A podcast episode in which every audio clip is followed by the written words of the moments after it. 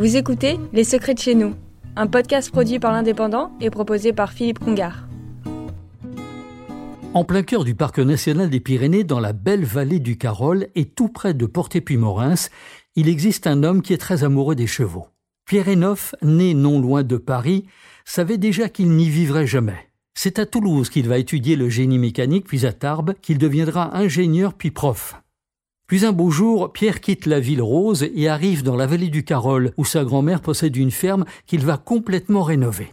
Aujourd'hui, ce sont 80 chevaux qui gambadent en toute liberté sur de vastes étendues verdoyantes. Équilibre, nom de sa ferme, accueille dans un premier temps des jeunes de banlieue en quête de repos loin de la cité. Pierre Henneuf est curieux et il va étudier le comportement du cheval, son histoire et ses interactions sociales.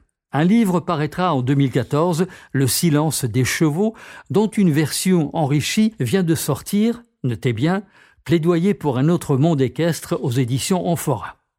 Il est contre les boxes dans lesquelles le cheval se retrouve coincé, parcourant 250 mètres par jour contre 15 à 25 km dans un pré.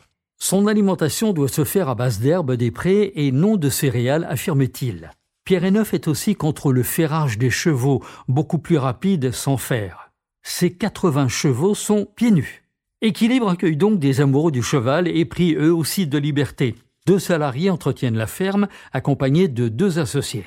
Ici, on apprend une équitation douce et on se balade dans les Pyrénées et le pays Qatar, si riche en histoire, sans oublier les transhumances au printemps et en automne. Approchant de la retraite, Pierre Henneuf espère qu'une nouvelle génération de passionnés de chevaux va prendre la succession de sa ferme équestre pour laquelle il a tant donné. Pour en savoir plus, une balade s'impose sur le net equi-libre.fr.